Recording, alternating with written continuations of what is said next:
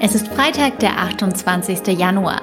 Herzlich willkommen bei der Morgenstimme. Mein Name ist Sarah Utz. Guten Morgen.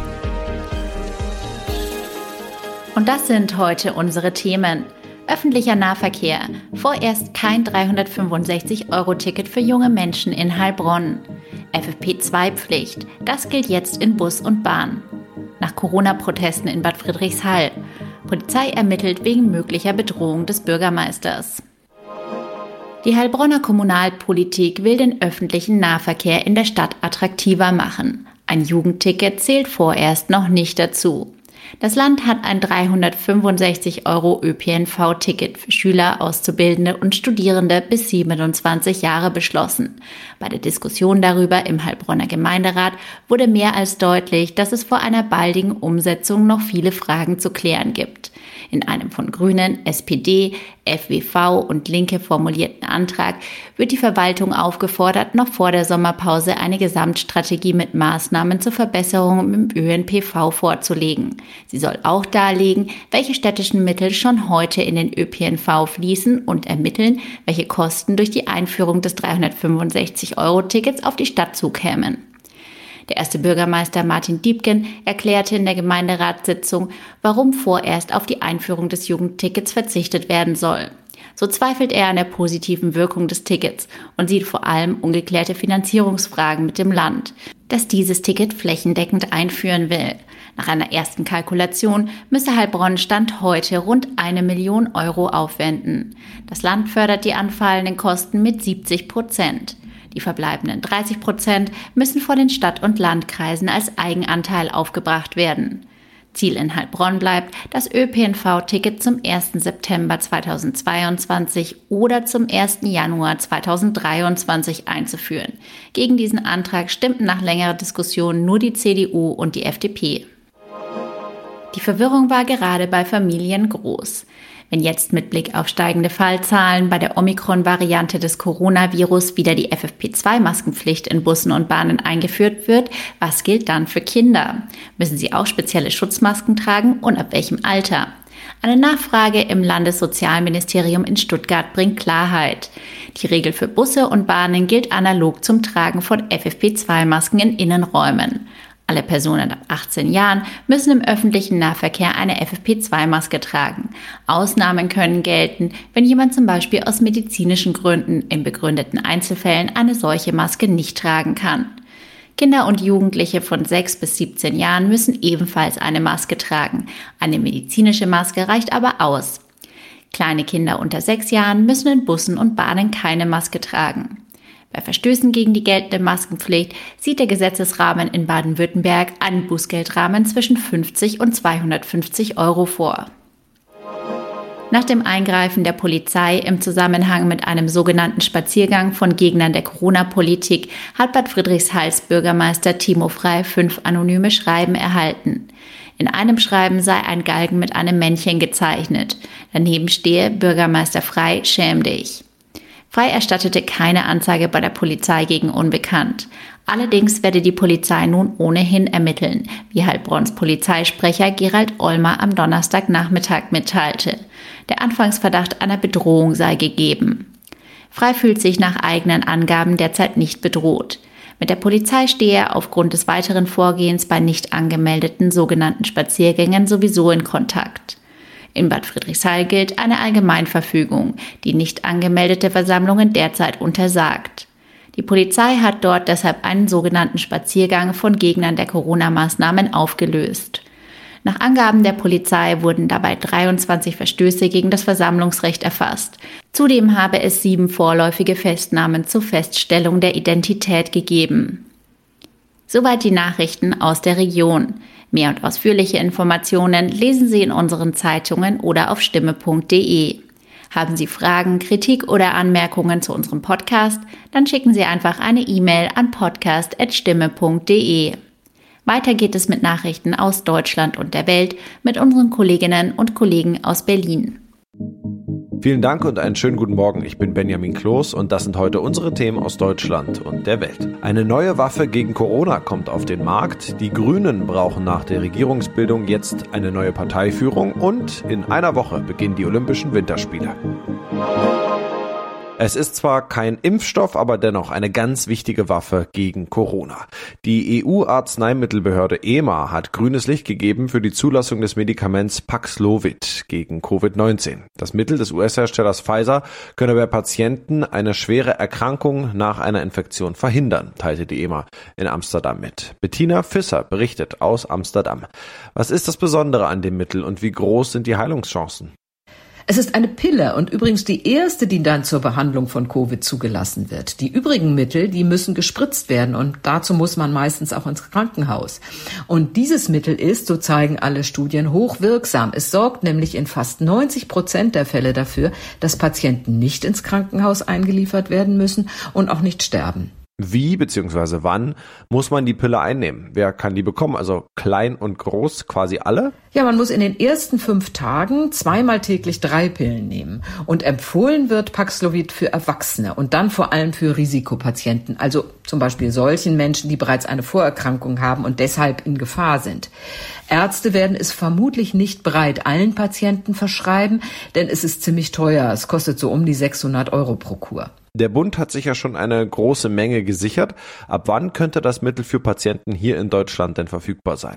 Es wurden bereits eine Million Packungen bestellt und die ersten Lieferungen sollen auch ganz schnell kommen. Aber wann genau das in den Apotheken liegt, das wissen wir nicht. Nach dem Wechsel aus der Opposition in die Bundesregierung stellen die Grünen beim zweitägigen digitalen Parteitag ab heute ihre Führungsriege neu auf. Die Parteichefs Annalena Baerbock und Robert Habeck sind inzwischen Minister in der Ampelbundesregierung und treten nicht erneut an. David Riemer in Berlin. Der Abschied von der Parteispitze war ja zu erwarten. Wer werden denn wohl die Nachfolger? Ja, also höchstwahrscheinlich werden das Ricarda Lang, sie gehört eher zum linken Flügel bei den Grünen und äh, außerdem Omid Nuripur. Beide sind bundesweit nicht so sehr bekannt, sie sind aber die aussichtsreichsten Kandidaten für die Parteispitze. Dass Baerbock und Habeck sich aus der Parteispitze nun zurückziehen, ist völlig normal. Seitdem sie Minister sind, haben sich beide so gut wie überhaupt nicht mehr zur Parteipolitik geäußert. Klar, zum einen viel weniger Zeit, zum anderen will die Partei sie natürlich auch ein Stück weit kontrollieren, ob sie nun in ihren Jobs auch ausreichend grüne Ideen umsetzen. Auf Parteitagen der Grünen ist es ja schon häufig sehr laut geworden. Es wurde ordentlich diskutiert. Damit dürfte diesmal doch nicht zu rechnen sein, oder? Völlig richtig. Die Grünen sind ja noch nicht allzu lange in der Regierungsverantwortung an der Seite von SPD und FDP. Das heißt, die Grünen sind voller Tatendrang, ihre Ideen politisch umzusetzen. Insofern dürfte der Parteitag heute und morgen relativ friedlich über die Bühne gehen, obwohl es doch schon ein paar Gründe gäbe, auch kritisch zu sein. Was meinst du konkret? Ja, der Bundestagswahlkampf muss im Grunde noch aufgearbeitet werden. Die Grünen haben Ende September mit fast 15 Prozent zwar ein historisch gutes Ergebnis eingefahren, aber unterm Strich hatten sich die Grünen deutlich mehr erhofft. Das aufzuarbeiten wird Aufgabe der neuen Parteiführung sein und nicht der alten. Und äh, dann wurde ja auch erst vor kurzem bekannt, dass die Berliner Staatsanwaltschaft Ermittlungen eingeleitet hat wegen Corona-Bonuszahlungen. Der Vorstand hatte Ende 2020 Zahlungen von 1500 Euro an alle Mitarbeiter der Grünen Bundesgeschäfte Geschäftsstelle aber auch an sich selbst, also auch an Baerbock und Habeck bewilligt. Die Vorstandsmitglieder sollen die Boni inzwischen aber zurückgezahlt haben. Dass das Thema beim Parteitag zur Sprache kommt, ich glaub's eher nicht. Spannungen, Boykottaufrufe und obendrauf noch Pandemie. Heute am Freitag in einer Woche starten in Peking die Olympischen Winterspiele. Allerdings wird auch dieses Sportereignis von Corona überschattet. Die Stimmung ist dadurch spürbar gedrückt. Andreas Landwehr berichtet aus Peking. Viele Sportler fahren mit einem mulmigen Gefühl nach Peking, haben Sorge, positiv auf Corona getestet zu werden und in Quarantäne zu landen, womit der Olympiatraum ausgeträumt sein könnte. Auch die Begeisterung in der chinesischen Bevölkerung hält sich in Grenzen. Einmal ist Wintersport in China ohnehin nicht so verbreitet, zum anderen gibt es Sorge vor einem Einschleppen des Virus durch die ausländischen Gäste. Überschattet werden die Spiele noch von der Auseinandersetzung über die Verschlechterung der Menschenrechtslage in China, was Boykottaufrufe laut werden ließ. Außer dem russischen Präsidenten Putin, ein so wörtlich Freund Chinas, nehmen auch nur wenige hohe Staatsgäste an der Eröffnungsfeier teil. In unserem Tipp des Tages geht es heute um grüne und schwarze Flecken, die keiner in seinem Haus haben will. Schimmelpilz ist nicht nur hässlich, er gefährdet auf Dauer auch Gesundheit und Bausubstanz. Daher sollte man Pilzflecken entfernen, solange sie noch klein sind. Aber welche Schimmelmittel sind wirklich empfehlenswert? Ronny Thorau berichtet. Die Stiftung Warentest hat Schimmelmittel getestet. Mit welchem Ergebnis? Ja, die Tester haben vor allem Sprays angeguckt und die gute Nachricht, alle Getesteten machen das, was sie sollen, nämlich sie töten Schimmelpilze ab. Die schlechte Nachricht aber, es gibt einige, die selber ungesund sein können, nämlich die Sprays mit Natriumhypochlorid, auch als Aktivchlor beworben. Die können die Haut verätzen oder den Augen schaden, deshalb wurden sie eher schlecht bewertet. Okay, wozu raten die Tester stattdessen? Ja, es gibt zum Glück Sprays und Mittel ohne Hypochlorid. Meistens steht da chlorfrei drauf. Aber auch Hausmittel wie die hochprozentigen Alkohole Isopropanol und Ethanol töten Schimmelpilze gut ab. Worauf muss man achten bei der Schimmelbehandlung? Ja, also erst recht, wenn man ein nicht chlorfreies Mittel nimmt, gilt eine gute Belüftung des Raumes, also Fenster auf ist wichtig und Schutzausrüstung. Das Gute da, Schutzhandschuhe werden da empfohlen und Achtung, FFP2-Masken, die sollte ja nun gerade jeder kennen und meistens auch verfügbar haben. Allergiker oder Immunsupprimierte sollten Schimmel eher nicht selbst entfernen. Ansonsten allgemeine Tipps, kleinere Schimmelstellen so bis zum halben Quadratmeter möglichst schnell selbst entfernen. Bei größeren oder Wiederkehrenden gilt dann Profi rufen. Und das noch, egal ob Pippi Langstrumpf oder Ronja Räubertochter oder Carson vom Dach. Astrid Lindgrens Kinderbuchfiguren sind auch lange nach ihrem Tod Klassiker in fast jedem Kinderzimmer geblieben. Heute, vor genau 20 Jahren, ist sie im Alter von 94 Jahren gestorben. Sigrid Harms in Skandinavien. Was ist das mit Astrid Lindgren? Warum sind ihre Bücher auch noch nach so vielen Jahren immer noch so populär? Ja, das ist wirklich sehr interessant. Pippi Langstrumpf wurde 1944 geschrieben. Michel aus Lönneberger oder Emil, wie er eigentlich im schwedischen Original heißt, wurde 1963 veröffentlicht. Und trotzdem gelten diese Bücher nicht als veraltet. Sie sind irgendwie zeitlos. Vielleicht, weil sie Kinder im Konflikt mit der Erwachsenenwelt beschreiben. Also ich denke, Astrid Lindgren gelingt es sehr schön, die Welt aus der Sicht der Kinder zu beschreiben. Außerdem sind sie mutig, abenteuerlustig, unabhängig und ein bisschen frech. Das wären wir doch alle gern. Wie ist denn eigentlich Pippi Langstrumpf entstanden? Ja, wie die meisten Kinderbücher an der Bettkante. Als die kleine Tochter von Astrid Lindgren sieben Jahre alt war, da wurde sie krank und sie bat ihre Mutter von Pippi Langstrumpf zu erzählen.